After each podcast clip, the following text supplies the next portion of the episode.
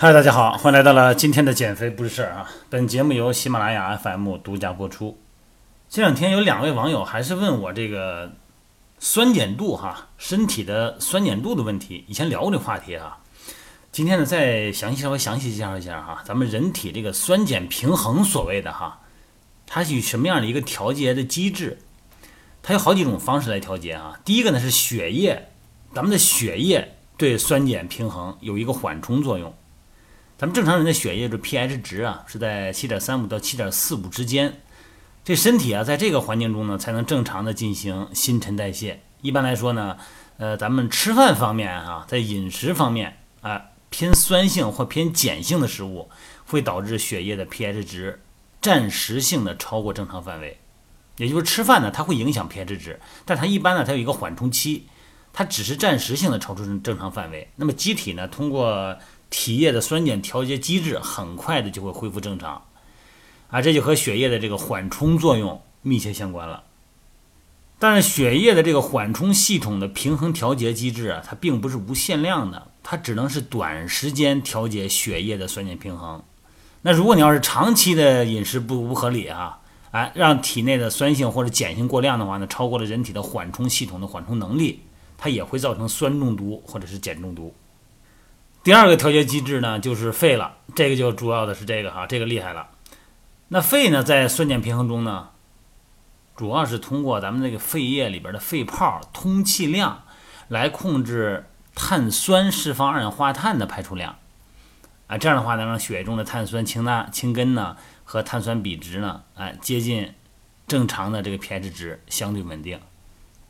咱们血浆里边这个氢离子和二氧化碳的增加呢，可以刺激主动脉体呀、颈动脉体呀、延髓外侧的这个化学感受器。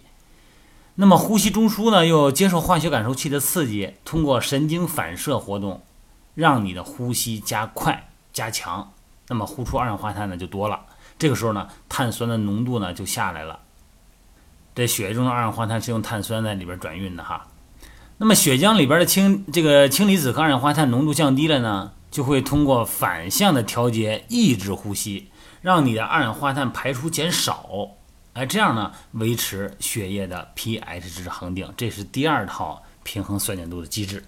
第三个机制是长效作用的，就是咱的肾了。广告不是说了吗？肾好那才是真的好啊！它这肾的功能呢，主要是通过这个肾小管的细胞啊，保钠排酸。排氨这种功能来进行的，这个肾小管的上皮细胞呢，含有这个碳酸苷酶，是一种活性酶哈，来让水和二氧化碳呢生成碳酸。那么碳酸呢又解离成为氢离子和碳酸氢根，那氢离子呢被分泌到肾小管腔里边去了，然后和过滤液中的碳酸氢根结合生成了碳酸。碳酸呢又在像刷子一样的这个。碳酸甘酶的作用下呢，生成了二氧化碳和水。那碳酸氢根呢，再重新吸收的钠离子形成碳酸氢钠，然后再次进入血液。所以说，咱们的肾脏啊，不断的排出酸就是氢离子哈，来保留碱就是碳酸氢钠，这就调节体内的过度的酸性啊，补充体内的碱性物质，起到了积极的作用。它这是一个长效机制。听着有点绕口哈，但是这个一般有化学基础知识的对这个就比较理解了哈。